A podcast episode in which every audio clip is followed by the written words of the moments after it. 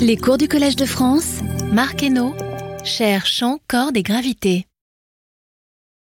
Bonjour à tous et bienvenue à cette première leçon euh, du cours consacré à la structure asymptotique de l'espace-temps euh, dans le cadre de la théorie d'Einstein. Et il y a eu un cours l'année passée qui était consacré aux espaces-temps essentiellement asymptotiquement antidocitaires. Cette année-ci va être consacrée aux espaces-temps asymptotiquement plats. À quoi ça correspond, donc, à quoi ça correspond physiquement donc Ça correspond physiquement à la situation physique suivante. On imagine un système isolé, source du champ de gravitation, et on s'intéresse aux propriétés du champ de gravitation loin de cette source, ou dans la région qu'on appelle asymptotique, où le champ de gravitation est, plus, est faible, et plus on s'en éloigne, plus il devient faible. C'est comme en théorie euh, newtonienne. Et on veut essayer de comprendre les caractéristiques euh, des déviations du champ de gravitation par rapport euh, à l'absence de champ de gravitation, qui sont les termes correctifs, quand on, quand on s'éloigne donc à l'infini. Donc voir quels sont les... On aura un développement en 1 sur R, typiquement, où R est la distance à la source. Et donc on veut essayer de comprendre la signification physique des différents termes qui apparaissent dans ce développement en puissance de 1 sur R, de, 1 sur la distance à la source. Alors loin de la source, si le système est isolé, le champ de gravitation est effectivement faible, donc tend vers euh, l'absence de champ de gravitation, c'est-à-dire tend vers euh, la solution de Minkowski, l'espace plat de Minkowski. Alors très souvent j'utiliserai espace et espace-temps de manière synonyme. Je ne dirais pas toujours temps. Euh, si je dois être plus précis, je le serai, mais disons, pour le moment, espace et espace-temps, ça veut dire la même chose. C'est simplement que, euh, pour raccourcir la, terminologie, je dis espace. C'est une terminologie qui est très courante. Bien, donc voilà, voilà le cadre physique dans lequel on se place. On va essayer de comprendre le comportement du champ de gravitation loin des sources. Donc c'est pour décrire les systèmes isolés. Euh, et, donc, dans le cadre de la théorie d'Einstein, on va s'intéresser aux déviations par rapport à l'espace de Minkowski. Donc asymptotiquement, on tend vers l'espace de Minkowski. Il y a des déviations par rapport à l'espace de Minkowski. Quelle est la signification physique de ces déviations? Donc on va s'intéresser à la structure asymptotique de l'espace-temps et on va aussi essayer de comprendre les symétries qui régissent euh, ces euh, déviations par rapport à Minkowski. Alors, il y a bien entendu tout de suite une réserve à donner, c'est que des systèmes isolés, ça n'existe pas dans l'univers. Hmm? Et donc ceci est une modélisation d'une situation qui est la situation suivante. On a une source. Quand on s'éloigne de la source, les effets de cette source s'amenuisent. Et tant qu'on a une échelle qui est petite par rapport à l'échelle de l'univers, où on peut négliger le champ de gravitation euh, lié à la cosmologie, euh, on peut utiliser les développements que je fais. Mais évidemment, si on va, on ne peut pas aller jusqu'à l'infini, parce qu'on sait bien qu'il n'y a pas de système isolé dans un univers en expansion tel que notre univers. Donc c'est évidemment une modélisation, mais qui a son intérêt, parce que c'est une, dans le système solaire, c'est une bonne approximation de supposer qu'on euh, est dans un système isolé, et on peut traiter comme des corrections encore plus petites les effets de ce qui est au-delà du système solaire. Mais enfin, c'est quand même quelque chose à garder à l'esprit. Alors, la leçon d'aujourd'hui va être consacrée au problème suivant. Il y a plusieurs manières d'aller à l'infini. On peut aller à l'infini selon les directions spatiales, selon des directions de genre lumière ou selon des directions de genre temps. Donc déjà dans Minkowski, donc si vous regardez l'espace-temps de Minkowski, je regarde un événement, un point, le cône de lumière, oups, passant par ce point, je peux aller à l'infini dans cette direction, je peux aller à l'infini le long de droite de lumière, ou je peux aller à l'infini le long de direction de genre temps. Et les descriptions sont évidemment liées, et ça va être un des, buts du cours de lier les descriptions, mais euh, en, première approximation, elles sont différentes. Et donc, je vais essayer de, vous caractériser un peu ces différentes manières d'aller vers l'infini, puis euh, on va euh, les relier. Alors, et comme c'est déjà vrai dans l'espace-temps de Minkowski, je vais caractériser ces différentes manières d'aller à l'infini dans Minkowski, pour commencer. Il, existe une technique extrêmement puissante pour comprendre ces passages à la limite qui étaient introduits par Penrose, et c'est une technique diagrammatique, donc on parle de diagramme de Penrose, je vais construire ce qu'on appelle le diagramme de Penrose de l'espace-temps de Minkowski, qui va nous permettre d'illustrer les différents infinis qui caractérisent cette limite. Donc on va avoir ce qu'on appelle l'infini de genre espace, qui caractérise la limite euh, du champ quand on tend euh, vers l'infini selon des directions de genre espace, l'infini de genre lumière et l'infini de genre euh, l'infini vers de genre temps. Alors, une des difficultés quand on étudie ces comportements asymptotiques, c'est qu'on doit prendre des limites pour des coordonnées qui tendent vers l'infini, c'est parfois pas très commode, c'est plus facile de prendre des limites euh, pour des valeurs finies des coordonnées. Donc l'idée de Penrose a été de compactifier Minkowski, mais en préservant une euh, structure extrêmement importante euh, qui est la causalité. Donc l'idée de une idée importante en, géométrie pseudo-riemannienne, donc minkowskienne, c'est que si vous, si vous considérez deux métriques, euh, j'en écris, la, première, disons, c'est G alpha, dx alpha, dx bêta. Donc, euh, oui, d'abord, une chose que j'aurais dû dire, que je dis maintenant, c'est que vous n'hésitez pas à m'interrompre et à poser des questions s'il y a des choses qui ne sont pas claires dans les notations, dans les conventions, etc., ou n'importe quoi. Hmm? Donc il n'y a pas de questions idiotes et c'est pas la peine de laisser passer des choses qui sont pas claires. Posez tout de suite vos questions. Hmm. Donc ici, j'utilise la, notation de, euh, la convention de sommation d'Einstein, où je somme sur des indices répétés. Donc ici, il y a réellement quatre termes. Hein. Donc ceci, c'est pour euh, G00, euh, DX0, DX0, etc. Et dans le cas de Minkowski, donc pour Minkowski, c'est moins dx0 carré, plus que je fais c égale 1, où x0 c'est ct, plus dx1 carré, plus dx2 carré, plus dx3 carré. Oui, j'ai un peu petit, mais je voulais le laisser en haut, voilà, carré. Euh, donc ce qu'on écrit comme état menu dx mu dx nu. Donc au état mu est la métrique plate de Minkowski et donc une, euh, on somme sur les indices répétés. Donc état mu nu c'est une matrice diagonale avec sur la diagonale moins 1, plus 1, plus 1, plus 1. Alors la, chose importante que, je voulais dire ici, c'est que si je prends une métrique pseudo-riemannienne quelconque et une métrique qui est liée à cette métrique, donc une autre, mais qui en diffère par un facteur conforme c'est-à-dire c'est la même multipliée par un facteur qui dépend des coordonnées. Alors ce que je prétends, c'est que la causalité pour ces deux métriques est la même. Pourquoi? Parce que les cônes de lumière vont être les mêmes. Donc les cônes de lumière sont définis par ds carré égale à 0. Mais il est clair que si ds carré égale à 0, ds prime est égal à 0. Et donc si, deux, si une courbe est de genre lumière pour la première métrique, elle le sera pour la deuxième. Si une courbe est de genre temps pour la première métrique, elle le sera pour la deuxième. Si elle est de genre espace pour la première, elle le sera pour la deuxième. Et donc toute la causalité reste inchangée si je euh, fais une transformation conforme de ma métrique, si je multiplie ma métrique par un facteur conforme.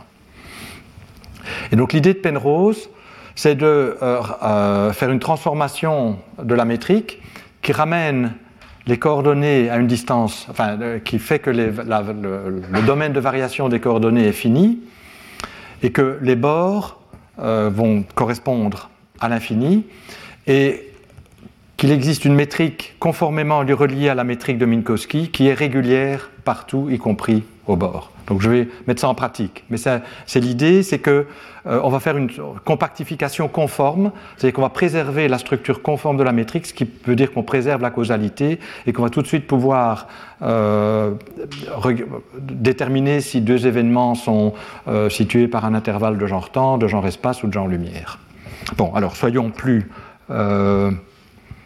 précis. Je vois que ceci, je l'appelle aussi, la métrique de Minkowski, je vais aussi l'appeler grand D, grand sigma carré. Donc je pars de d sigma carré et, je, et x0 c'est la même chose que t, je fais c égale 1. Donc d sigma carré c'est moins dt carré. Je vais l'écrire en coordonnées polaires. Donc le temps j'y touche pas. Et puis la métrique euclidienne en coordonnées polaires c'est plus dr carré plus r carré d oméga carré, où ceci c'est l'élément euh, de longueur sur la sphère, donc d oméga carré, c'est dθ carré plus sinus carré θ d phi carré. Où θ et phi sont les, euh, la paramétrisation de la sphère euh, standard. Hmm. Alors, ça c'est la métrique de Minkowski. Et donc, ce que je vais faire, c'est, comme c'est difficile de dessiner les choses à quatre dimensions, je vais laisser, tomber la, partie angulaire. Hmm? je ne vais pas la dessiner explicitement. Donc je vais travailler dans le plan TR. Alors T prend toutes les valeurs, mais R, puisque c'est le, rayon, R est positif. Hein. donc R varie entre 0 et l'infini, et T prend toutes les valeurs réelles. Et donc chaque point ici représente une sphère de rayon, ben, de rayon R. donc évidemment, euh, les points sur l'axe, euh, c'est des points. Là, ce n'est pas des sphères, la sphère est dégénérée, hein, mais partout ailleurs, on a une sphère de rayon non nul. D'accord? Donc ça, je vais, je vais, dessiner des diagrammes à deux dimensions, parce que c'est difficile de faire les choses à plus grande dimension. Alors je vais vous donner la transformation que Penrose a effectuée et qui permet, comme vous allez le voir, effectivement de ramener l'infini à des valeurs finies des coordonnées. Donc l'infini, ben, c'est r égale à l'infini, donc c'est loin dans les coordonnées TR. Mais on va ramener ça à une... on va ramener le, domaine de variation des coordonnées à un domaine fini par la transformation suivante. D'abord, on va passer à des coordonnées de genre lumière. Donc je vais définir u égale à t moins r et v égale à t plus r. Donc U est appelé une coordonnée retardée, V une coordonnée avancée, et je vais réécrire la métrique dans ces nouvelles coordonnées. Donc vous voyez en fait que euh, moins dt carré plus dr carré, c'est euh, le produit de euh, moins. Donc c'est moins dt plus dr, dt moins dr. Hmm. Et donc ceci, c'est juste moins dudv, me donne le premier terme, plus r carré. Alors r, c'est égal à euh, v moins u euh, sur 2, donc ce sera plus v moins u au carré sur 4 de oméga carré. Donc c'est ce que devient ma métrique dans ces nouvelles coordonnées. Donc j'ai juste fait le changement de coordonnées. Et maintenant, bon, évidemment, le domaine de variation de U et de V est toujours infini. Bon, le fait que euh, R est positif me dit simplement ben, que V moins U est, positif. Donc ça veut dire que U est plus petit que V. Donc le domaine de variation, c'est juste V et U vont de moins l'infini à plus l'infini, mais on est dans le demi-plan euh, V supérieur ou égal à U. Alors, c'est ici que on va faire la transformation essentielle. On va, ramener le domaine de variation de U et de V à un domaine fini. Et la bonne transformation, qui va donner des, formules agréables, c'est on va poser U est égal à tangente P et V égale à tangente Q. Et donc quand P va de euh, moins, moins pi demi à plus pi demi, U va de moins l'infini à plus l'infini. Hein, la tangente. Donc le, cosinus s'annule en moins pi demi et pi demi, et on a donc quelque chose comme ça. Hein. Et donc le domaine de variation de, P va être euh, fini. le domaine de variation de Q va être fini aussi. Et donc en faisant ça, on, euh, ramène la métrique, enfin on, va obtenir la métrique toujours, toujours la même, donc je n'ai pas encore fait de, euh, j'ai pas encore extrait un facteur conforme, donc bon là je vous laisse Euh, enfin, vous allez que du va me donner du 1 sur euh, cosinus carré p dp. Dv va me donner 1 sur cos carré q dq. Donc je vais obtenir. Alors je vais mettre en évidence 1 sur 4 cosinus carré p cosinus carré q. Donc ça, ça vient de du dv. Donc fois. Alors puisque j'ai mis 4 ici, il faut que je remette 4 là. dp dq. Et donc, comme je l'ai mis en évidence, il faut que j'en tienne compte ici. En fait, vous voyez que euh, donc j'ai V moins U et j'ai multiplié par. Euh, donc je prends le carré de ceci. Mais V, c'est. Euh, v, v, v, c'est tangente Q. Donc c'est et tangente Q fois cosinus Q, ça fait sinus Q cosinus P. Euh, attendez, qu'est-ce que je. Donc V c'était ceci. Donc je vais avoir. Euh,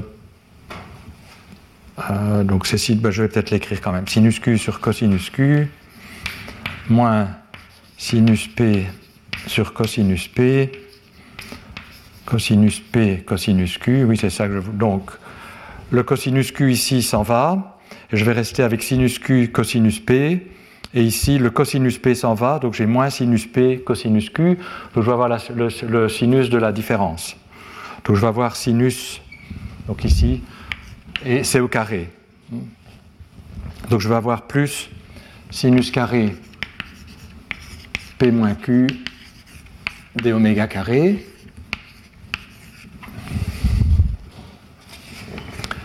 Et puis maintenant, je vais repasser à des coordonnées. Euh, donc ça, c'est des coordonnées de genre lumière. Donc je vais passer à des coordonnées de genre euh, temps et espace. Donc je vais introduire l'analogue de t et r, mais euh, en termes de t, de q et p. Donc je vais définir t égale à q plus p, et grand R est égal à q moins p. Donc je vais substituer ça dans ma métrique. Et donc la métrique va devenir. Alors, euh, je vais mettre en évidence, donc je vais appeler psi 2 euh, cosinus p cosinus q. Donc j'ai ceci c'est 1 sur psi carré. Et puis je vais obtenir ben, de la même manière dp dq, ben, on sait que du dv, ça me donnait moins dt carré plus dr carré, donc je vais venir moins grand d, de grand t carré euh, plus dr carré, et puis j'ai ici plus sinus carré r d oméga carré. Alors le domaine de variation, j'aurais peut-être dû déjà euh, le dire avant, d'abord faisons pour P et Q. Donc, euh, donc ça on l'a vu, donc je, je l'ai dit ici, donc P et Q vont varier entre moins pi demi et pi demi.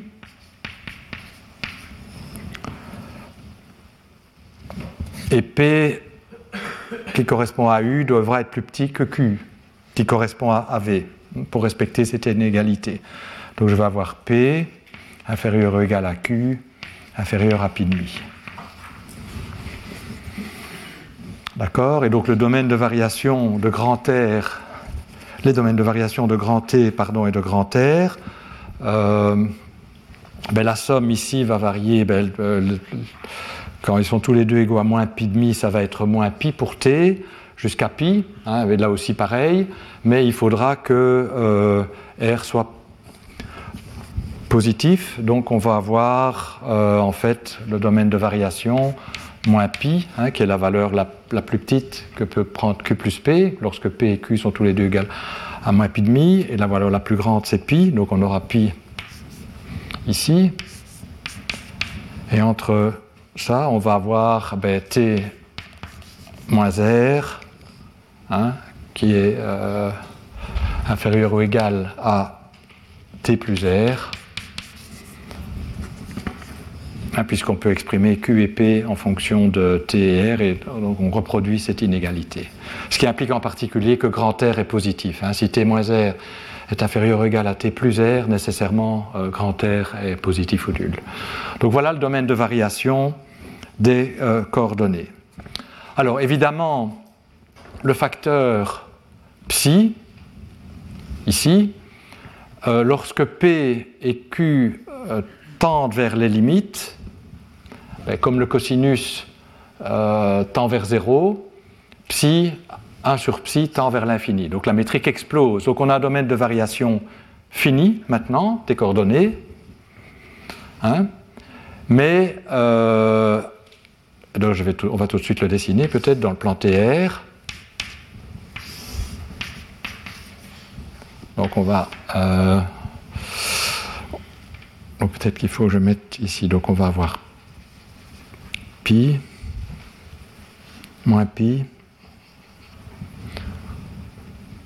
vous voyez que lorsque t est égal à, moins pi, r doit être égal à 0, et lorsque t doit être égal à pi, ben, je, regarde les. Il faut que r soit égal à 0, donc on va avoir quelque chose comme ça. Hmm. La moitié d'un carré qui est mis sur la pointe, hein, puisque c'est t moins r et t plus r qui ont des valeurs euh, qui sont qui ont des valeurs limites euh, fixes.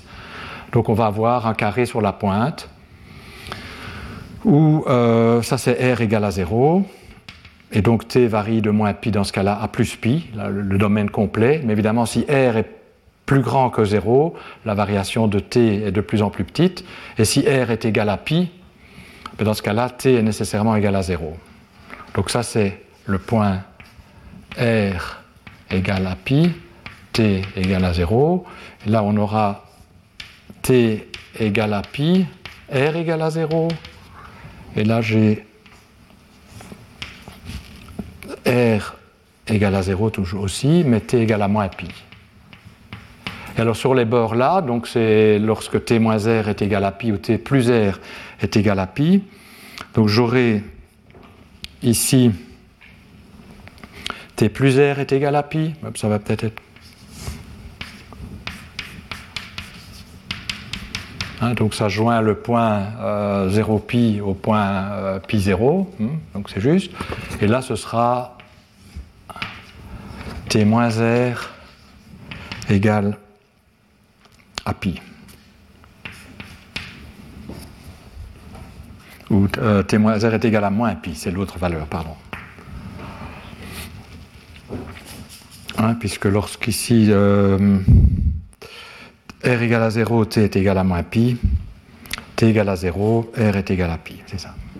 Voilà, donc en fait, on a le domaine de variation des coordonnées, alors que là c'était tout le demi-plan à, droite de l'axe euh, du temps, a été ramené à ce triangle fini. Mais évidemment, euh, la métrique garde évidemment la mémoire du fait que c'est on est réellement à l'infini ici, parce que le facteur conforme explose, le facteur psi explose, ce qui veut dire que ces points sont à des distances infinies. Si je calcule la distance en utilisant la métrique, comme ça explose, ça va diverger, ça va aller vers l'infini. Donc on n'a rien changé, simplement on a réécrit les choses en termes de nouvelles coordonnées. Mais vous voyez d'autre part que cette métrique des sigma carré de Minkowski, elle est à un facteur conforme près Euh, donné par la métrique euh, régulière que je vais, je, lui je vais donner un nom, d sigma bar carré, qui est égal à moins dt carré plus dr carré plus sinus carré r d oméga carré. Et donc cette métrique-là, elle est tout à fait régulière partout, il n'y a rien qui explose, mais donc vous voyez que la et donc ça veut dire, mais elle est conforme, elle est reliée de manière conforme à la métrique de Minkowski. Ça veut dire que la causalité pour cette métrique ici est exactement la même que la causalité pour cette métrique-là. Et donc les cônes de lumière qui sont à 45 degrés euh, pour cette métrique ici, ben, seront aussi à 45 degrés pour cette métrique-là. Et donc on va pouvoir déterminer le passé, le futur causal euh, et, toutes les relations causales en utilisant la métrique des sigma bar carré plutôt que la, métrique des sigma carré. Et cette métrique est, régulière, donc on, aura des passages à la limite. Alors vous voyez, donc l'infini est envoyé sur ces, euh, deux euh, demi-droites et sur ces trois points, enfin sur ces deux segments, pardon, et sur ces trois points, où la métrique est tout à fait, ici, est tout à fait régulière. Et en fait, on peut même prolonger la métrique au-delà, et je ne vais, pas le faire ici parce que je vois que le temps court, mais on peut montrer que cette métrique-ci est en fait ce qu'on appelle la métrique de euh, l'espace-temps euh, statique d'Einstein. Et vous voyez que le facteur ici devant euh, la métrique, devant la métrique sur la sphère, s'annule en deux endroits, à l'origine, mais aussi en ce point-ci. Et donc ce point-ci est réellement un point. Donc il faut bien voir qu'à l'intérieur, euh, chaque point représente une deux sphères de rayons ben, par euh, euh, petit r si on travaille avec cette métrique-ci, ou, ou, sinus r si on travaille avec cette métrique ici. Et donc ce rayon s'annule à l'origine sur l'axe r égale à 0, mais également en r égale pi. Et donc ceci c'est un point. Alors justement, on va donc ce qu'on va faire maintenant, c'est on va travailler. Donc l'espace-temps, c'est tout euh, c'est euh, le, triangle moins ses deux bords. Mais on va compléter l'espace-temps, et ça s'appelle la complétion conforme à la peine rose de l'espace-temps, en ajoutant ces bords qui représentent l'infini. Alors on va donner un nom à ces, différents, à ces trois points et à, euh, aux deux segments. Je ne sais pas si j'ai les couleurs, oui. Alors, ceci, on va l'appeler I0, et c'est l'infini, ça représente l'infini de genre espace. Pourquoi? Parce qu'on peut voir, et euh, je vais montrer comment on fait le calcul, on peut voir que toutes les droites de genre espace nécessairement terminent leur course en I0. Donc, si vous regardez les droites de genre espace et que vous regardez leur comportement à l'infini, donc de genre espace, ça veut dire quoi? Donc, c'est des droites qui euh, sont ici. Donc, on va les tracer en rouge. Donc, je regarde les droites de genre espace, je vais vers l'infini, et je prétends que toutes ces droites, dans la représentation conforme, terminent leur course en I0, qui est l'infini qu'on appelle l'infini de genre espace. Alors, et qui est un point, hein, on a vu c'est un point parce que le facteur ici euh, tend vers 0. Comment on voit ça? Ben, La manière la plus simple de voir ça, c'est de faire le calcul. Donc prenons une droite. Donc en fait les droites dans, les coordonnées de départ, hein, les droites de Minkowski, les, géodésiques de l'espace-temps de Minkowski. Donc c'est euh, ben, des fonctions linéaires. Donc je prends des, droites radiales, hein, j'oublie les, angles ici, et donc R égale à lambda. Donc je vais prendre une paramétrisation comme ça. Et donc selon que alpha est strictement plus petit que 1, égal à 1 ou plus grand que 1, on aura des droites de genre espace, de genre lumière ou de genre temps. Et donc ce qu'on va regarder, c'est ce qui se passe quand on prend la limite, euh, lambda tendant vers l'infini, de ces droites, et voir où on atterrit. Et je prétends que si alpha est strictement plus petit que 1, on va nécessairement atterrir en I0. Que si alpha est égal à 1, ben on, atterrit euh, sur ces deux euh, sur ces segments. Et si alpha est strictement plus grand que 1, on va atteindre ces points-là. Donc je vais, leur donner un nom tout de suite. Donc ça, euh, je prends peut-être une autre couleur. Donc ça, je vais appeler I+. Enfin, tout le monde appelle ça I+, et I-. Et donc je prétends que toutes les droites de genre temps démarrent de I- dans le passé et vont en I+. Donc ça, c'est typiquement des droites de genre temps. Donc ça, ça représente euh, des droites qui sont ici. Bon, alors évidemment, quand on passe par l'origine, genre, je dirais un mot, il y a une, une droite dans les coordonnées polaires. Quand on passe par l'origine, ça continue comme une droite, mais avec les angles, avec une inversion antipodale des angles. Hein. Donc on a quelque chose comme ça. Donc il n'y a, pas de discontinuité, c'est simplement que la représentation polaire euh, peut être misleading. Mais donc voilà, je présente ces trois droites-là. Ben, donc ça c'est une, une autre, une autre. Je prétends que toutes ces, droites, si vous remontez dans le, passé et que vous regardez ce qui se passe sur le diagramme de Penrose, vont partir de là et vont arriver là. Et puis enfin, il y a euh, les droites de lumière mettre en jaune. Donc le droite de lumière, mais ça c'est facile, c'est à 45 degrés là-bas, mais la structure causale est préservée, ce sera donc aussi à 45 degrés ici. Donc c'est les droites à 45 degrés. Alors à nouveau, je prétends que elles, si vous les remontez dans le passé, elles viennent de, de ceci qu'on appelle scri-. Euh, donc c'est en fait, on devrait dire euh, script. Donc c'est I en police euh, script donc je vais essayer de le faire. Moins. Et I en. Ça, on appelle, donc on appelle scri moins et scri plus. Et ça, c'est ce qu'on appelle les infinis de genre, genre, lumière. Pourquoi? Parce que les droites de genre lumière partent toutes de scri moins et arrivent toutes en scri plus.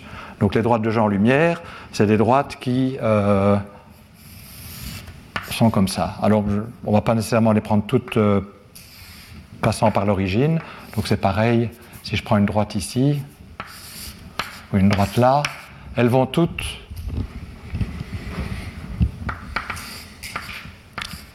Si je prends la limite, arriver en euh, comme ça. Alors comme et donc vous voyez que euh, on a euh, plusieurs types d'infini et selon qu'on tend vers l'infini en suivant des droites de genre espace, en suivant des droites de genre lumière ou en suivant des droites euh, de genre temps, on va arriver où on vient d'infinis différents. Donc ça c'est l'infini de genre espace, ça c'est l'infini de genre lumière passé, ça c'est l'infini de genre lumière futur, et ça ce sont les deux infinis de genre temps, passé et futur. Et la terminologie est justifiée par ce que je viens de vous dire, mais on va peut-être vérifier explicitement par exemple que les droites de genre espace, vont toutes, pour grande valeur du paramètre, en I0. Alors comment on voit ça? Ben, Il faut regarder, donc euh, on, part de là et on veut regarder ce qui se passe quand lambda tend vers l'infini, en, supposant que alpha est strictement plus petit que 1, c'est-à-dire qu'on a une droite de genre euh, espace. Alors on, va substituer ça dans, les formules qui expriment euh, t en fonction de ben, on veut regarder ce que, vers quoi tend vers U et vers quoi tend euh, V, en fait, quand je fais ça. Alors U, c'est la différence. Et donc, euh, si je substitue, ça va être alpha moins 1, ben, on verra bien sur comme ça, lambda. Euh, le moins 1 vient de R, plus B. Et V, c'est la somme. C'est donc alpha plus 1, lambda plus b. Alors supposons que alpha soit strictement plus petit que 1, auquel cas à la fois alpha moins 1 et alpha plus 1 sont positifs. Hein, si alpha est plus petit que. Euh, pardon, ceci est négatif. Euh, bon, on va supposer, pour fixer les idées, alpha positif, donc compris entre 0 et 1. Si alpha est négatif, ben, euh, il faudra prendre la limite dans l'autre sens. Donc si alpha est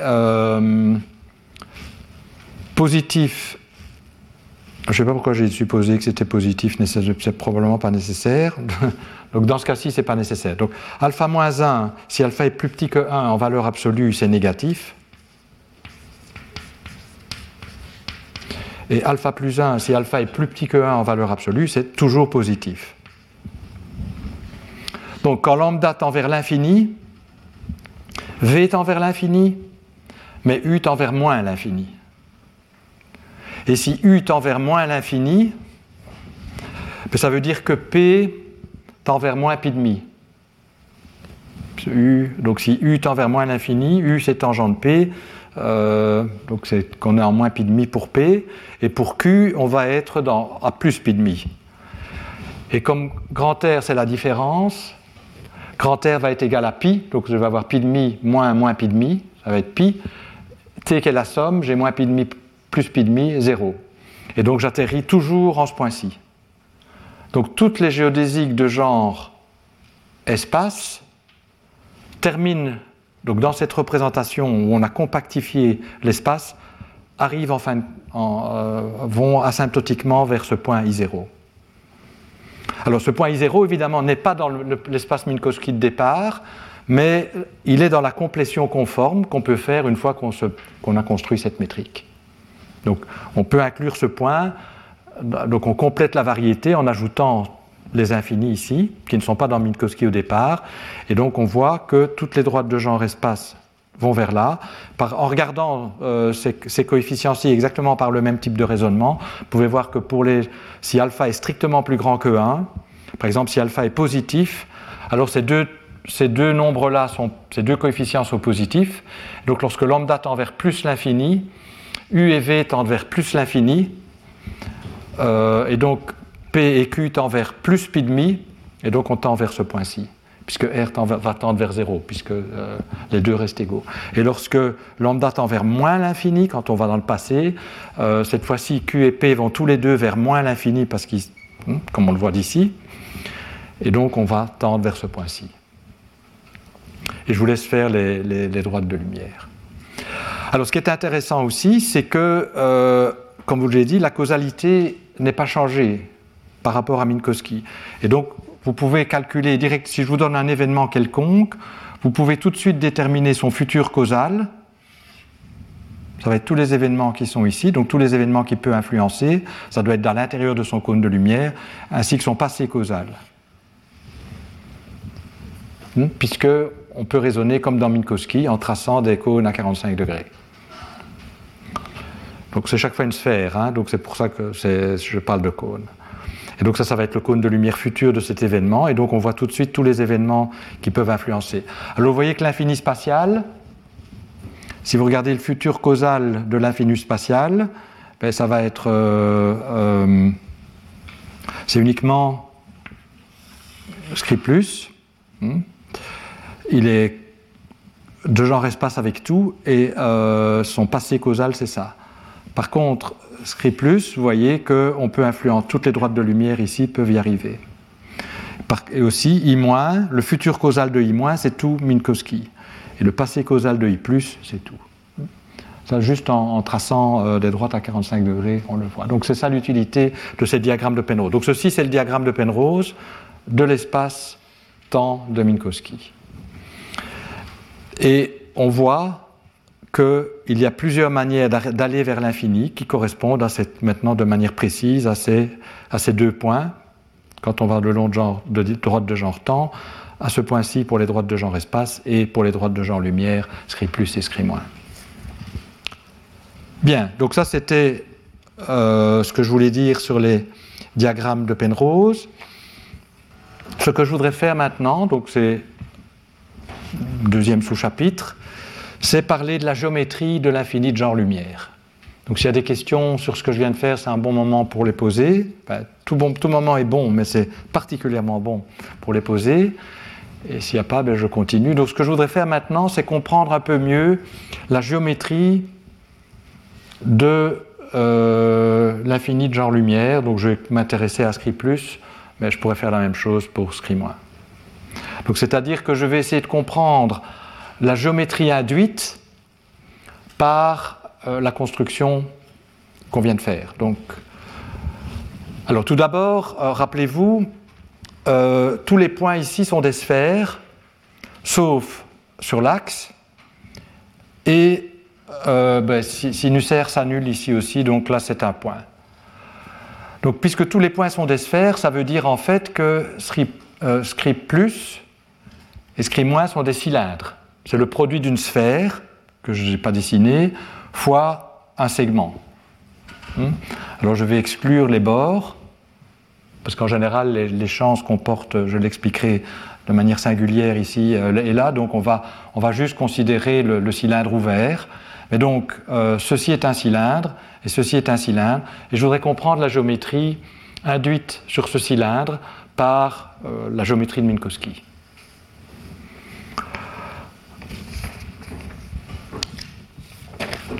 Alors je pense que j'ai...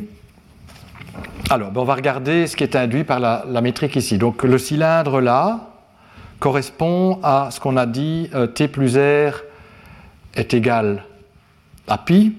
Donc je peux prendre... Euh, donc ça veut dire que je vais éliminer, j'élimine T de cette relation-ci en posant T est égal à pi moins R. Donc dt va être égal à moins dr, dr, et donc moins dt carré plus dr carré s'en va. Donc la géométrie induite des sigma carré euh, sur l'infini euh, futur, c'est là que je vais prendre, i plus, c'est égal à, donc on va mettre la métrique, euh, d'abord la, régulière, à, sinus carré r d oméga carré, mais le cylindre est à à, trois dimensions. C'est une sphère fois le segment. Donc il y a, aussi la coordonnée R qui court. Hein. Donc la coordonnée R varie de euh, pi à 0. Euh, mais seulement on voit que la coordonnée R n'apparaît pas dans la métrique, donc elle est multipliée par 0. Donc ceci veut dire que j'ai une, une géométrie à trois dimensions, mais avec une métrique dégénérée. La métrique est dégénérée parce qu'il existe des directions, les directions tangentes euh, aux droites R, hein, euh, pour lesquelles la métrique, induite, est nulle. Et en fait, ce sont les génératrices de ce cylindre. Donc c'est les, droites de, les, les droites de lumière qui émanent de I0. Et ces droites de lumière, euh, ben, comme ces droites de lumière, effectivement, elles ont une métrique induite qui est nulle, mais on voit qu'en fait, elles sont aussi orthogonales à toutes les autres directions. Donc la métrique est dégénérée.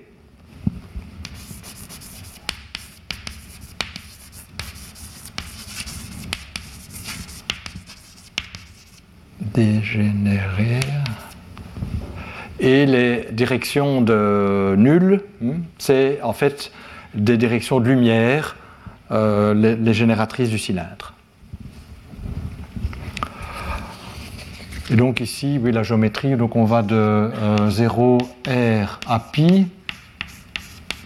Alors, R n'est pas une bonne coordonnée pour plusieurs raisons, mais une des raisons pour laquelle R n'est pas une bonne coordonnée, c'est que euh, R est égal à 0 ici et R est égal à pi ici. En d'autres termes, R décroît quand on va vers le futur. Alors c'est plus agréable d'avoir une variable qui croît quand on va vers le futur, de telle manière que l'orientation a, donc un accroissement de R, c'est on va vers, on va vers, vers euh, I+. Donc je vais prendre non pas moins R, mais je vais prendre une coordonnée qui est plus agréable, qui est P, hein, en fait là, qui est égale à, à pi demi moins R. Hein. Vous voyez qu'il y a un signe moins ici, donc quand R croît à Q fixe, P décroît. Donc euh, je vais travailler avec la coordonnée P. Et euh, sinus R est relié donc à cosinus euh, P. donc sinus carré plutôt, ça va être cosinus carré P. Et donc dans les, dans la coordonnée, dans les coordonnées euh, de la sphère et P, je vais avoir cosinus carré P d oméga carré. Hein, et plus, mais dp carré n'apparaît pas plus, donc ça va être fois 0 là. Hein. Bon, c'est une c'est plus agréable. Et donc vous voyez que les, directions nulles, c'est les vecteurs tangents aux lignes de coordonnées P, c'est-à-dire c'est des vecteurs de la forme lambda P, θ, phi, hein, puisqu'il y a les angles sur la sphère, D sur dP. Donc ça, c'est les, vecteurs qui ont la propriété que euh, leur produit scalaire avec n'importe quel autre vecteur tangent est égal à 0. Alors, il se fait qu'on a une chose en plus que simplement les vecteurs nuls déterminés par la métrique, on a une manière naturelle de les normaliser qui vient de Minkowski. vous voyez, aussi, quand je passe de Minkowski à la métrique euh, du diagramme de Penrose, ben, il y a non seulement la métrique, mais aussi le facteur conforme. Je prétends que le facteur conforme me définit une normalisation naturelle de vecteurs ici. Donc je vais avoir un champ naturel du facteur lambda. Alors comment on voit ça? Donc euh, le facteur psi, il s'annule. Euh, donc ça on peut regarder. Hein, psi, je prétends s'annule sur script Pourquoi? Parce que ben, cosinus, euh, cosinus q, donc en script plus, est caractérisé par euh, ben, q a une valeur qui est, qui est euh, pi demi, donc cosinus q est égal à 0. Donc psi sur l'infini de genre lumière est égal à 0, mais d psi, si je calcule d psi, donc la différentielle, ça va être 2 cosinus p euh, moins 2 sinus q dq plus moins 2, donc l'autre aussi, moins 2 sinus P cosinus Q dP. Et donc vous voyez que euh, si je fais maintenant, euh, donc si je me place en T plus R est égal à pi, donc rappelez-vous, T plus R c'est 2Q, euh, donc c'est Q égale à pi demi, hein, donc ceci correspond bien à Q égale à pi demi. Donc si je fais Q égale à pi demi, ben, le cosinus q est égal à 0, donc la seule chose qui va me et sinus q c'est 1, donc ceci va me donner en q égale à pi demi, moins 2 cosinus p dq, qui est différent de 0.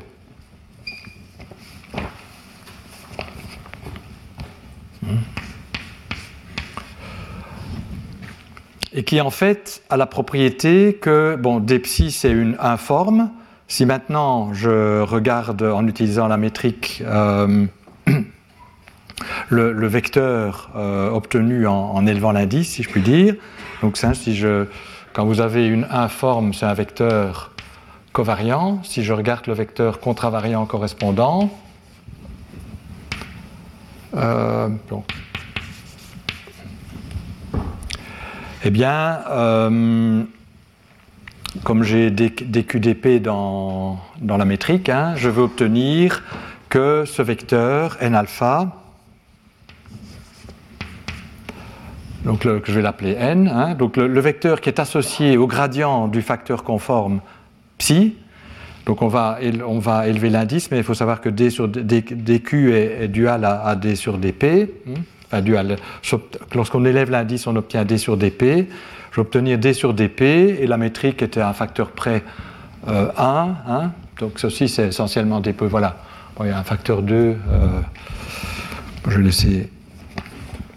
Il y a même un moins 2 qui va apparaître, donc ça va me tuer ce moins 2. Donc ça va être cosinus p d sur dq, d sur dp.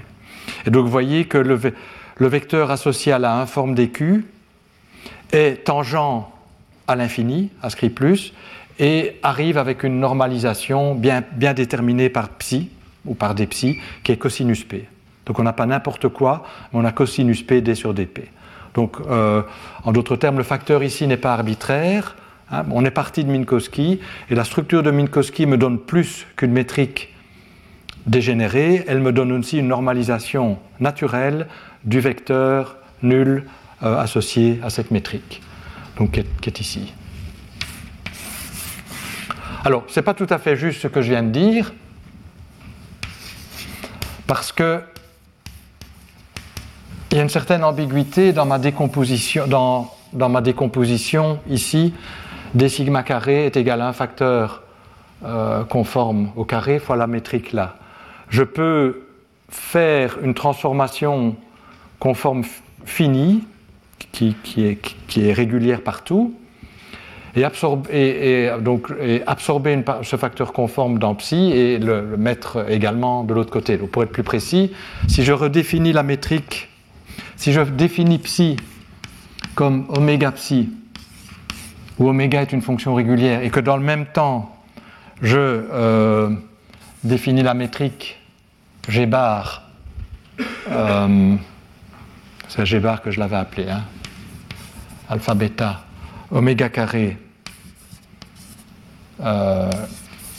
G bar alpha bêta. Si je fais cette transformation, euh, comme c'est G bar alpha bêta sur psi carré qui apparaît, c'est clair, j'ai toujours la même métrique de Minkowski.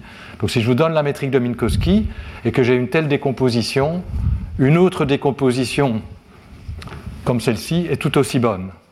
Pour autant, évidemment, que le facteur oméga soit régulier, euh, on ne veut pas introduire des singularités par oméga. Donc pour autant qu'oméga soit régulier. Et donc, euh, la structure que j'ai induite sur l'infini de genre lumière, elle est définie à une transformation conforme près. Hein, puisque si je change psi en oméga psi, mais le vecteur n va changer en. Euh, alors, n, rappelez-vous, donc d, va attraper le facteur oméga, donc le nouveau d psi va être oméga fois l'ancien. Alors vous allez dire, oui, mais j'aurai aussi d oméga, mais d oméga multiplié par psi qui s'annule sur ce plus. Donc le, psi va être multiplié par oméga, la métrique va être multipliée par oméga carré, la métrique inverse va être multipliée par 1 sur oméga carré. Et donc quand je vais élever l'indice de n, je vais voir que n est euh, envoyé sur 1 sur oméga n alpha, hein, puisqu'il faut élever l'indice. Donc vous voyez qu'il euh, y a une ambiguïté dans la structure induite à l'infini. C'est réellement la structure conforme. Et euh, il faudra garder cela à l'esprit. Alors pour la terminologie, une variété qui est munie d'une structure dégénérée, avec, qui est d'une métrique dégénérée, de signature ici plus plus 0, avec une normalisation naturelle du vecteur euh, nul, ou des vecteurs nuls, ça s'appelle une structure carolienne. C'est en fait parce qu'on peut montrer que c'est le, groupe de Carole qui, euh, qui va contrôler cette structure. Donc en fait, on voit qu'on obtient naturellement de la structure de Minkowski sur l'infini de genre lumière une structure carolienne, mais pour être plus précis, qui est définie à une transformation conforme près. Donc on a une structure carolienne conforme qui est définie à l'infini de genre lumière. Et on va pouvoir tirer parti de cette euh, ambiguïté conforme en fait pour euh, normaliser les de manière pratique les choses. Donc carolienne, ça vient de Carole, euh, du logicien écrivain anglais Lewis Carroll de Alice au pays des merveilles. Et peut-être on aura l'occasion d'en entendre parler plus long, plus. Donc je voulais juste le mentionner ici pour justement préparer un séminaire qui nous sera donné plus tard dans le cours sur euh, les structures caroliennes. Et donc c'est une structure, c'est une structure qui apparaît sur les surfaces de genre nul, de genre lumière en relativité générale. Donc c'est une structure intéressante de ce point de vue-là, et en particulier à l'infini de genre lumière. Alors ce que je voudrais dire maintenant, c'est qu'en fait, on va utiliser cette possibilité de faire des transformations conformes pour simplifier la forme de la métrique. Donc si vous regardez, la métrique ici dépend, donc euh, les directions tangentes à d sur dp sont les directions nulles. Vous voyez que la métrique dépend explicitement de p. Alors ce qu'on va faire, c'est absorber la dépendance en p, on peut le faire, par une transformation conforme. Ben, prenons oméga égale cosinus p, ou euh, euh, oui, cosinus p. Donc si je fais oméga égale cosinus p, j'introduis une nouvelle variable où oméga est égal à cosinus p, et en fait cette nouvelle variable, donc ça veut dire que euh, je vais introduire en fait une nouvelle, je vais introduire une nouvelle coordonnée qui absorbe cela. Donc ça doit prendre, je vais avoir un du est égal à dp sur cosinus p, qui est effectivement le u. Donc je vais en fait travailler avec la variable u. La variable u va manger le cosinus p. Et donc euh, ce que je vais faire, c'est faire une transformation conforme qui absorbe euh, le cosinus p. Et dans cette nouvelle variable, euh, la métrique va être juste la métrique sur la sphère quelle que soit la valeur de P. Vous voyez ici, j'ai la métrique sur la sphère, mais avec un rayon variable, qui est cosinus carré P, donc qui va dépendre de l'endroit où on est. mais je peux utiliser le facteur conforme pour avoir une métrique qui est toujours la même, quel que soit l'endroit où, je suis ici, qui ne dépend plus de P. Donc je vais, poser euh, oméga carré est égal à 1 sur cosinus carré P, si je veux l'éliminer. Et donc la nouvelle métrique d sigma carré, donc je vais donner un nom, qui est obtenu par cette transformation, va être d simplement d oméga carré. Et donc je dois aussi euh, refaire un, rescaling du vecteur. Donc là, je vais obtenir un cosinus carré p que je vais pouvoir absorber en redéfinissant euh, ma variable du. Ben, du, c'est. Hein, ça va faire apparaître un, un, cosinus carré p. Donc vous voyez que ceci, le nouveau vecteur va être d sur du. Donc dans avec ce nouveau choix. Et donc il a la propriété que la dérivée par rapport à u de la métrique est égale à 0. Donc en fait, pour être tout à fait précis, la dérivée de l'i, donc si je prends la, manière dont la métrique se transforme en, suivant les, droites de genre lumière, eh bien, euh, elle se, elle reste invariante. Ce sont des isométries. D'accord? Donc Naturellement, ce n'est pas ça qu'on obtient, mais comme on a cette liberté ici, on, l'utilise pour simplifier la forme de la structure carolienne conforme. Et donc, euh, un représentant de ces structures conformes peut être choisi de manière simple, où la métrique ne dépend pas du, temps, euh, et le, vecteur ici est juste en changeant la coordonnée de je repasse à u en fait, il se fait que c'est juste ça qu'il faut faire, j'obtiens que le vecteur nul c'est d sur du. Donc ça, c'est la géométrie de l'infini de genre lumière. Donc c'est une géométrie très, très simple, un peu inhabituelle parce qu'on a une métrique dégénérée et on a toujours l'habitude d'avoir des métriques inversibles et de pouvoir élever et abaisser des indices comme on veut. il faut faire attention puisqu'on n'a pas, pas de métrique inverse puisqu'elle est dégénérée, mais on peut quand même néanmoins faire des choses intéressantes. Et on a également un vecteur, une normalisation du vecteur ce qui permet d'introduire un élément de volume euh, et des choses comme ça. Donc on, peut, développer des choses intéressantes sur les géométries caroliennes, mais c'est des géométries inhabituelles. il faut savoir aussi que c'est réellement la géométrie conforme qui nous est donnée. Donc tout est défini à un facteur conforme près. Je ne sais pas s'il y a des questions là-dessus. Donc c'est ce que je voulais dire sur la géométrie euh, de l'infini de genre lumière. Et ce que je voudrais faire maintenant, c'est puisqu'on va parler beaucoup de symétrie dans le cours, c'est regarder ce qui se passe pour les symétries de Minkowski quand on tend vers l'infini, et en particulier quand on tend vers l'infini de genre lumière. Donc je vais regarder ce qu'on appelle les vecteurs de Killing de Minkowski, qui décrivent les isométries infinitésimales de la métrique de Minkowski. On les connaît bien, ces isométries, mais je vais rappeler ce que c'est, et je vais regarder ce que ces isométries deviennent quand on prend la limite où on tend vers l'infini, je vais regarder l'infini de genre lumière. Et en fait, on va voir que tous ces vecteurs d'abord deviennent des vecteurs tangents à l'infini, de genre lumière, et qu'en plus, ça va être des vecteurs de Killing conforme de la structure carolienne. Alors, je vais. Euh, donc, ça, c'est la partie suivante. Donc, les isométries de Minkowski, euh, ce qu'elles deviennent à l'infini de genre lumière. Et donc, alors là, c'est des exercices de changement de variable. Hein. Je vais juste vous rappeler ce que sont euh, les isométries de Minkowski. On a les translations. Peut-être je mets un, titre à ça. Donc c'est vecteur de Killing de Minkowski. Et donc ce que je voudrais faire, c'est voir ce qu'ils deviennent à l'infini de genre, de genre donc ici, je ne sais pas si j'avais mis un titre. J'aurais dû, donc c'était géométrie de l'infini de genre lumière.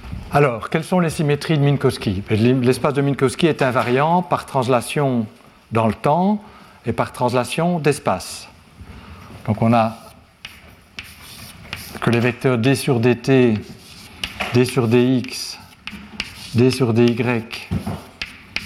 et d sur dz sont des symétries de Minkowski. Si je translate dans la direction x, dans la direction y, dans la direction z ou dans le temps, il a rien qui, la métrique ne change pas. Donc ce sont des isométries de l'espace de Minkowski. Puis on a bien entendu les rotations spatiales, qui sont aussi des symétries, de des isométries de la métrique minkowskienne. Et puis on a, et ça c'est la relativité restreinte, les transformations de Lorentz propres, ou boost, qui sont aussi des symétries de la géométrie de Minkowski. Alors, ce que je vais faire, c'est réécrire toutes ces symétries, non pas dans les coordonnées minkowskiennes habituelles, mais les écrire dans, les coordonnées adaptées à la description de l'infini de Jean Lumière.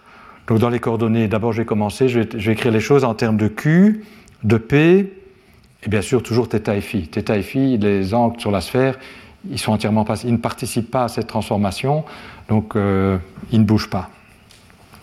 Donc je vais écrire en termes de P et de Q, et puis je vais regarder ce qui se passe quand euh, P et Q tendent vers les bords. Donc c'est ça ce que je vais faire.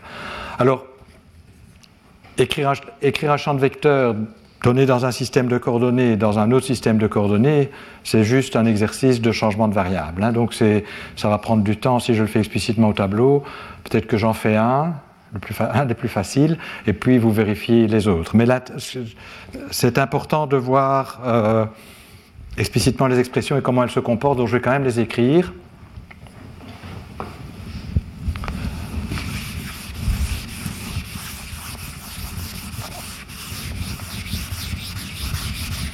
Puis on va étudier les limites. en tout cas, je vais écrire un représentant de chaque.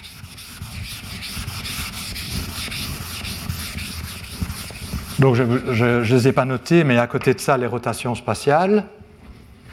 Bon, ça, c'est les plus faciles à traiter, parce qu'elles elles, n'agissent que sur les angles. Et puis, il y a les transformations de Lorentz propres, qu'on appelle aussi boost.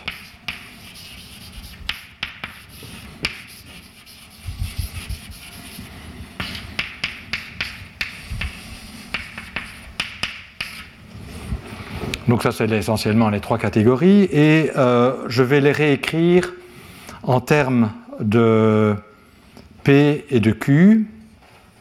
Et on va, l'idée étant qu'alors, ce sera plus, plus facile de comprendre ce qui se passe quand on tend vers euh, les infinis. Alors je vais prendre juste euh, peut-être d sur dt.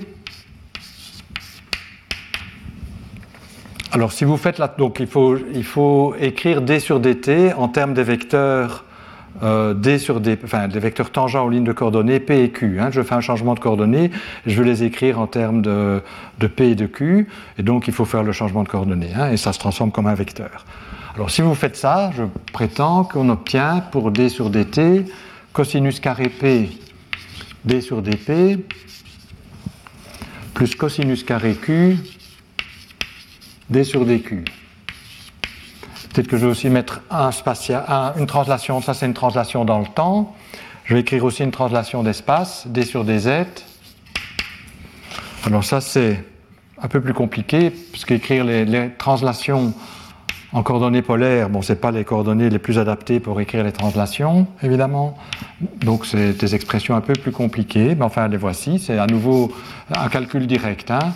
Donc, que vous pouvez peut-être faire, c'est voir si vous pouvez le reproduire et s'il y a une difficulté, euh, vous m'en parlez la leçon prochaine et je peux donner des indications. Mais c'est vraiment euh,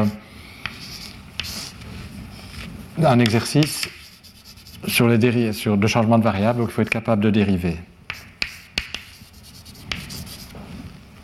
Sinus θ, d sur dθ. Donc ça c'est d sur dz. donc ça c'est les translations selon l'axe z qui sont un peu plus faciles en coordonnées polaires que les translations selon x et y parce que z joue un rôle particulier pour les coordonnées sphériques.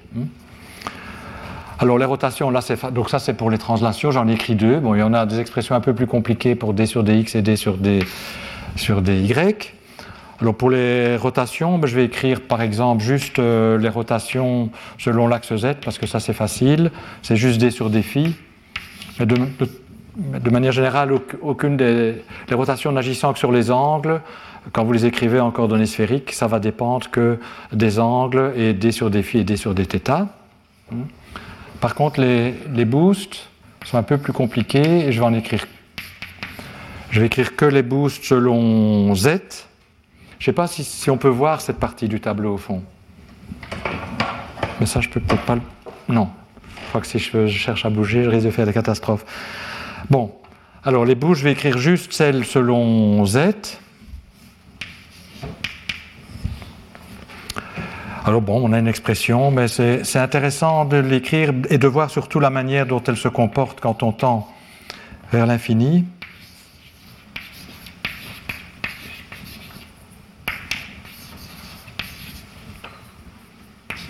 Donc j'écris sinus Q, cosinus Q, d sur dq.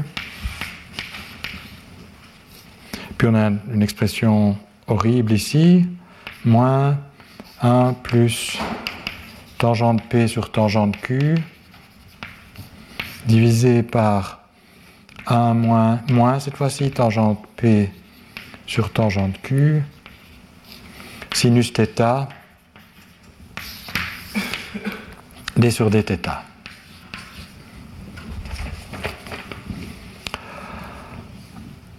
Alors, la première chose à donc voilà, donc on a une expression aussi pour les transformations de Lorentz propres selon x et pour les transformations de Lorentz propres selon y. C'est juste un peu plus compliqué l'expression, mais on a des expressions. La première chose à observer, c'est que si vous tendez vers, donc l'intérêt de voir ce qui se passe quand on va vers euh, plus. Je pourrais faire la même chose vers moins, mais prenons plus pour fixer des idées. Donc je vais faire cosinus. Donc Q va vers, tend vers pi demi. Donc, donc ça veut dire cosinus Q est égal à 0. Donc je fais cosinus Q égal à 0. Alors la première chose à observer, c'est que lorsque cosinus Q est égal à 0, il y a beaucoup de termes qui s'en vont. Et tous ces vecteurs ici deviennent, tangents à script Donc à la limite où on tend vers, vers script je prétends que tous ces vecteurs deviennent des vecteurs tangents. Alors, euh, je vais peut-être écrire les expressions ici pour ne pas effacer des choses dont j'aurais éventuellement besoin. Donc, toutes les isométries définissent des transformations de l'infini de Jean-Lumière vers l'infini de Jean-Lumière. Donc on ne sort pas l'infini de Jean-Lumière. Par exemple, les translations, les deux que j'ai écrits là, ben, vous voyez que d sur dt devient proportionnel à d sur dp, qui est effectivement la direction nulle. Donc en plus, non seulement il est tangent, mais il va le long des directions nulles. C'est d sur dp. Alors c'est cosinus carré p d sur dp qui est juste d sur du. Vous voyez que les translations d sur dt, à la limite où on tend vers euh, script plus, tend vers d sur du. Hein, on le voit tout de suite d'ici. Alors d sur dz, alors là c'est un petit peu plus compliqué, mais pas tellement. Donc de manière générale, hein, je fais, on tend vers script plus. Donc je vais juste écrire euh, d sur dz, à la limite, devient égal à quoi? Et donc je dois faire cosinus carré q égale à 0. Donc vous voyez que ce terme-ci s'en va. Et donc là, je vais avoir cosinus θ moins euh, d sur du.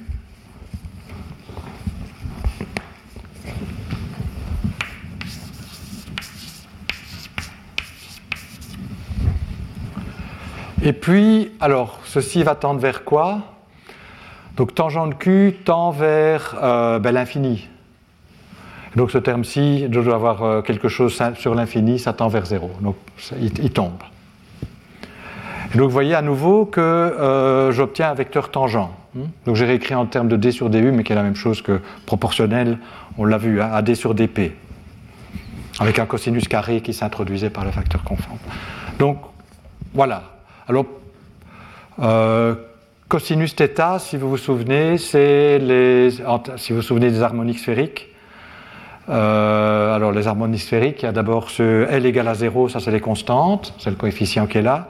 Alors j'ai L égale 1, les harmoniques sphériques L égale 1, j'ai cosinus θ, c'est en fait euh, euh, les composantes de la normale à la sphère, donc c'est cosinus θ, sinus θ, cosinus phi, et sinus θ, sinus phi. Hein, donc j'en ai, trois pour L égale 1, j'ai m égale à 0, m égale à plus 1, m égale à moins 1.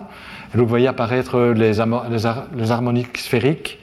Enfin, je vous le dis, il y, en a, il y a trois harmoniques sphériques L égale 1. J'ai trois translations spatiales, j'en ai écrit qu'une. On voit apparaître un, un, harmonique sphérique. Pour les autres, une harmonique sphérique. Pour les autres, d sur dz, d sur dx et d sur dy. On obtiendrait ici sinus θ cosinus phi, sinus θ cosinus phi. Donc on, pardon, sinus θ sinus θ, sinus phi. L'autre était sinus θ, cosinus phi. Donc on obtient les trois harmoniques sphériques. Alors maintenant, pour les rotations, là c'est facile, il n'y a rien à faire, bah, puisque les rotations ne dépendent pas de U et de T, elles restent telles quelles. Donc JZ, je vais quand même l'écrire, ça reste D sur D phi. Les boosts, c'est plus intéressant, un peu plus compliqué. Donc écrivons juste celle pour laquelle on peut prendre la limite. Alors, euh, là, j'ai moins cosinus θ, je ne change rien. Alors ici, j'ai envie de l'écrire en termes de d sur du. Et donc là, il me manque un cosinus carré p. Donc je vais faire, je vais compléter, je vais multiplier par cosinus p et diviser par cosinus p. Mais sinus p sur cosinus p, c'est tangente p, c'est juste u. Donc je vois apparaître u fois d sur du. D'accord? Donc je peux écrire ici cosinus carré p sur cosinus p. Ça, c'est ce qu'on a appelé u. Et ça, c'est d sur du. Donc on voit apparaître un terme linéaire en u, d sur du. Et puis le reste, le reste, le reste, cosinus q est égal à 0, donc ça, ça s'en va. Et alors là, euh, bon, là je dois faire attention parce que bon, euh, c'est vrai que donc ceci tend vers euh, ah mais non c'est bon. Si ceci tend vers l'infini, tangente q tend vers l'infini, ceci tend vers 0, ceci tend vers 0, donc ce g moins 1, donc moins sinus θ d sur dθ. Et j'ai des expressions analogues pour mx et my. Alors, ces vecteurs sont tous tangents à l'infini spatial. Il n'y a pas de terme euh, proportionnel à d sur dq. d sur dq, c'est les directions transverses. J'ai que des d sur dp ou d sur du et des d sur et des dérivés par rapport aux angles qui sont tangentes, des vecteurs tangents à la sphère. Donc effectivement, la première chose qu'on observe, c'est que toutes les isométries de Minkowski me définissent des vecteurs tangents à l'infini de genre-lumière. Mais je prétends que non seulement ça me définit des vecteurs tangents à l'infini de genre-lumière, et pas n'importe quel vecteur tangent, ça va me définir des vecteurs qui préservent la structure induite. Bon, ce n'est pas une surprise, après tout, la structure est induite par Minkowski. Je travaille avec des isométries de Minkowski. Je m'attends à ce que ces isométries de Minkowski préservent la structure induite par Minkowski à l'infini de genre-lumière.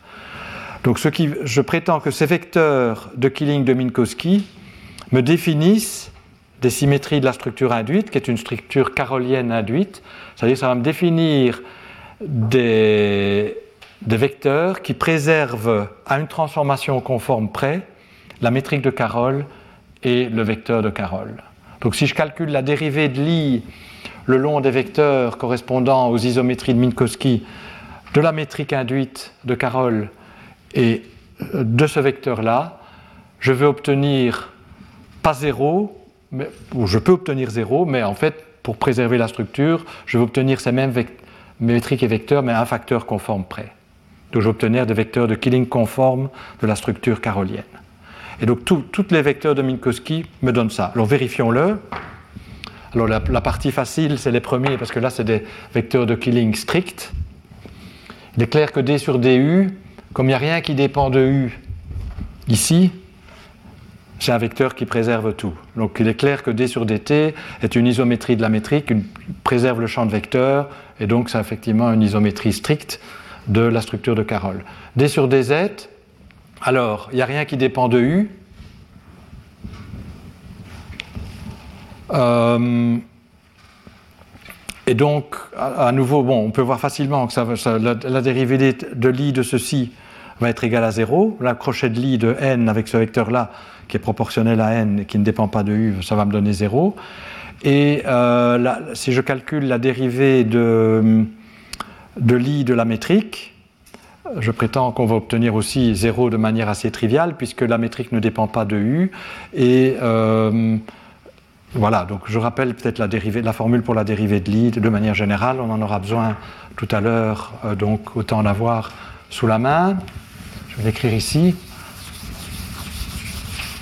Donc si j'ai un vecteur, un champ de vecteurs, je vous rappelle la dérivée de l'i, ça me donne la manière dont euh, la dérivée de l'i d'un tenseur me dit comment ce tenseur se transforme sous le difféomorphisme infinitésimal engendré par xi. Et donc la dérivée de l'i de la métrique, ça va être un terme de transport qui contient la dérivée ordinaire, plus les termes liés à la transformation sous difféomorphisme de la métrique.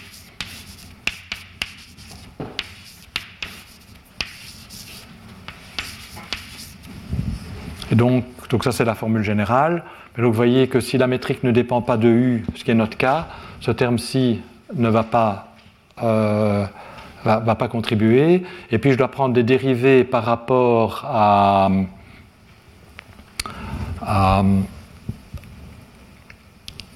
donc, je vais prendre des. Donc, on va, on va calculer explicitement. Je ne vais pas tricher. J'ai le temps de le faire. Donc, on va calculer par exemple la dérivée de l'i le long du vecteur d sur dz de la métrique dégénérée g alpha bêta. Euh, donc, je vais donner un autre, nom aux indices. Donc, j'ai, disons, ij. Donc, où gij, c'est la métrique 0, 0, 0, mais dégénéré. Ici, j'ai dθ carré, donc j'ai 1, 0, 0, et là, j'ai sinus carré phi. Euh, θ, pardon. La métrique sur la sphère, c'est dθ carré plus sinus carré θ d phi carré. Donc, si je calcule la dérivée de l'i de la métrique ici, de ce tenseur, je vais avoir euh, Lorsque je prends des indices mixtes, d'abord le premier terme est toujours absent parce que xiro, lui, il est donné par cosinus theta, euh, que c'était quoi? Cosinus theta, moins cos moins cos theta 0, 0.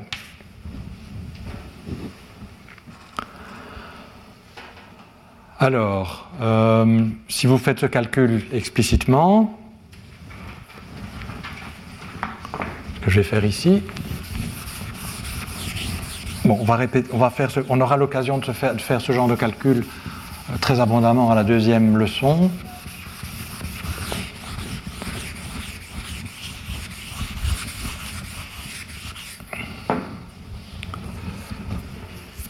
Donc ce qu'on a, vu, c'est que ce terme est toujours absent. Donc il va rester à calculer xi euh, r donc si peut-être je mettre A, B, euh, euh, C, disons, A, G, C, B, plus xi, C, B, G, C, A. Alors le seul indice ici, ben oui, c'est facile. Ceci est non nul uniquement lorsque j'ai eu. Hmm? Mais la métrique j'ai eu quelque chose est égale à 0, elle est dégénérée. Donc c'est clair que c'est égal à 0. Donc il est clair que la dérivée de l'i le long de ce champ de vecteurs de la métrique est nulle, puisque la métrique est dégénérée, il n'y a pas de terme croisé j'ai eu quelque chose. Hmm? la métrique est, purement angulaire. Et donc, je ne devais pas écrire ça, mais voilà, je l'ai fait. Donc on voit qu'effectivement, la dérivée de l'i pour les translations spatiales de la métrique est égale à 0, la dérivée de l'i du vecteur n, donc là je vais peut-être aussi écrire la formule, c'est le crochet de l'i aussi, L xi n alpha, c'est euh, xi rho n alpha rho moins xi alpha rho n rho. Et donc à nouveau, si le vecteur, euh, on a vu que c'était nul pour ces vecteurs-là. Alors pour les rotations, c'est évident que c'est une symétrie. Les rotations, c'est des vecteurs de Killing de la métrique sur la sphère. Et donc, euh, la dérivée de Lie de la métrique va être égale à 0.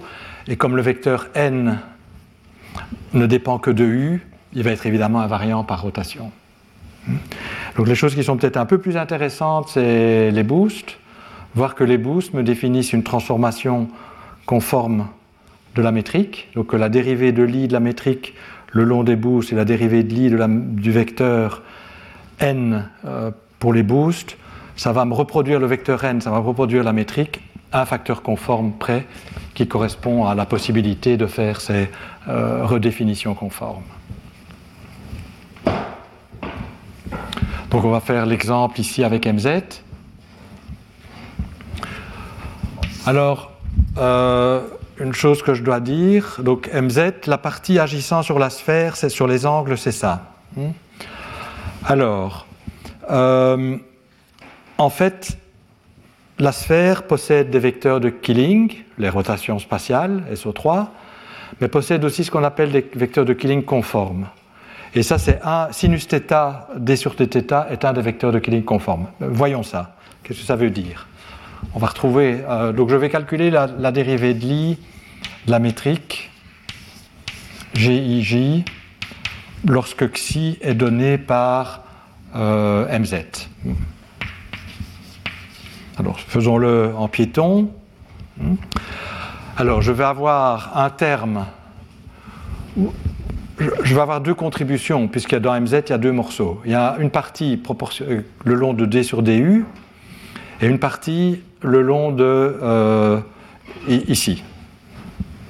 Alors la partie le long de D sur DU, elle est facile à traiter parce que la métrique ne dépend pas de U. Donc quand je dérive par rapport à U la métrique, j'ai 0. Et d'autre part, il n'y a à nouveau pas de composante U quelque chose. Donc le, premier vecteur, lorsque je calcule la dérivée de l'I de la métrique le long de la première partie, disons, le premier morceau du vecteur, je vais obtenir 0. Hmm? Puisque, euh, comme tout à l'heure. Par contre, je vais obtenir quelque chose de là. Donc la seule partie intéressante, c'est pour les angles. Alors il est très commode d'appeler les angles pour XA, ça va être θ phi. Ou de manière générale, ça va être toujours une paramétrisation de la sphère par soit les angles habituels θ soit euh, quelque autre paramétrisation. J'appellerai. Donc A prend deux valeurs, 1 et 2. Hmm. Donc ce qu'on va calculer maintenant, c'est les composantes AB de la dérivée de l'I de la métrique.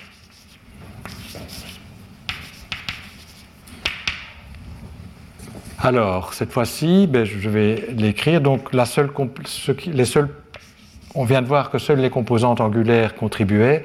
Donc, je vais écrire si C A G C B plus xi, et il ne faut pas que j'oublie l'autre terme, B G C A, et on a aussi la dérivée, le terme de transport, hein, qui est donc si C G A B virgule C. Donc ça, je vais calculer ça maintenant pour, le, pour, pour cette partie-ci, puisqu'on a vu que l'autre partie ne contribuait pas, euh, et on ne doit le faire que pour les composantes de la, de la métrique. Alors, voyez que euh, xi c n'a qu'une composante selon d sur, sur, selon θ, donc ça va être moins sinus θ, euh, donc j'écris d'abord ce terme-ci, GAB θ, puis j'ai plus. Alors la seule, la, la, composante xi c ne dépend que de θ. Donc en fait, je dois, pour avoir quelque chose de non nul ici, il faut que c soit égal à θ et il faut que a soit égal à θ. Alors pour que a soit égal à θ, comme euh, et, si C est égal à θ, ben, vous voyez que C ici doit être égal à θ. Comme la métrique est diagonale, il faut que B soit égal à θ aussi. Donc on aura une, ceci ne contribuera, ne contribue que si A égale B égale à θ. Si on prend cette valeur de, l'indice là. Si, je prends si A est égal à phi par exemple, ben ceci va être égal à 0 parce que le vecteur de Killing, le vecteur pardon, qu'on n'a pas, on ne sait pas encore ce que c'est, ne dépend pas de phi, donc ça va être 0. Et si euh, A est égal à, à phi, donc ici j'aurai un phi, mais comme je dérive, mais comme si C n'a eu qu'une composante selon θ, C doit être égal à θ, et θ euh, phi c'est 0, la métrique est diagonale. Donc ceci ne contribuera que lorsque A est égal, à B égal à θ. Et en fait, le premier terme, lui par contre, ne contribue que lorsque A est égal à B est égal à phi. Parce que seule la composante G phi phi de la métrique dépend de θ. Hmm? Donc le calcul est assez simple. Et, ça veut dire aussi que pour tous les indices, si A est égal à θ et B égal à phi, ou l'inverse, j'ai 0. Alors, calculons donc Lxi de G θ θ et puis Lxi de G phi phi. Alors, Lxi de G θ θ, donc on a vu que la seule contribution venait de là. Et donc, ça va être ces deux fois xi θ dérivé par rapport à θ fois G de θ θ. La dérivée de xi θ par rapport à θ, c'est la dérivée de moins sinus θ par rapport à θ, donc c'est moins cosinus θ. Donc j'ai moins 2 cosinus θ, g θ θ qui est 1. J'ai quand même gardé g θ θ ici. Et pour l'autre, on a vu que c'était uniquement ce terme-ci qui contribuait. Là, j'ai sinus carré θ. Si je dérive, je vais avoir moins 2 Euh, oui, moins 2, sinus θ carré, puisqu'il y a celui-ci qui va. Donc je vais avoir sinus θ cos θ, cos θ fois 1, c'est-à-dire moins 2 cosinus θ g phi phi. Donc vous voyez que la dérivée de l'i le long de mz de g ij c'est égal à moins 2 cos θ g ij. D'accord? En mettant tout ensemble. Et si maintenant je calcule la dérivée de l'i le long de mz du vecteur ni, ça, ça va être plus facile. Donc je vais appliquer cette formule-là. Le vecteur ni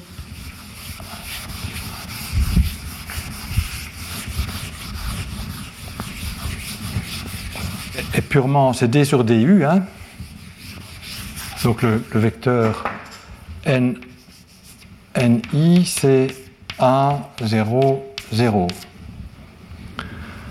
Et le vecteur xi, on a vu, c'est. Alors là, par contre, il y a une composante aussi, donc j'ai moins u euh, cos θ.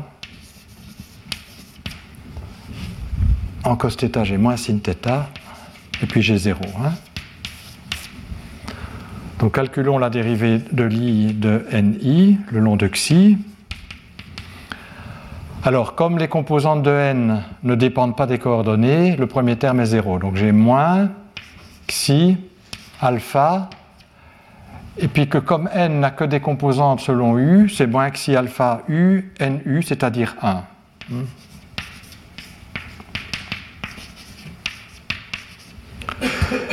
Et donc vous voyez que la seule composante de xi alpha qui dépend de u, c'est ceci. Et donc vous obtenez cos θ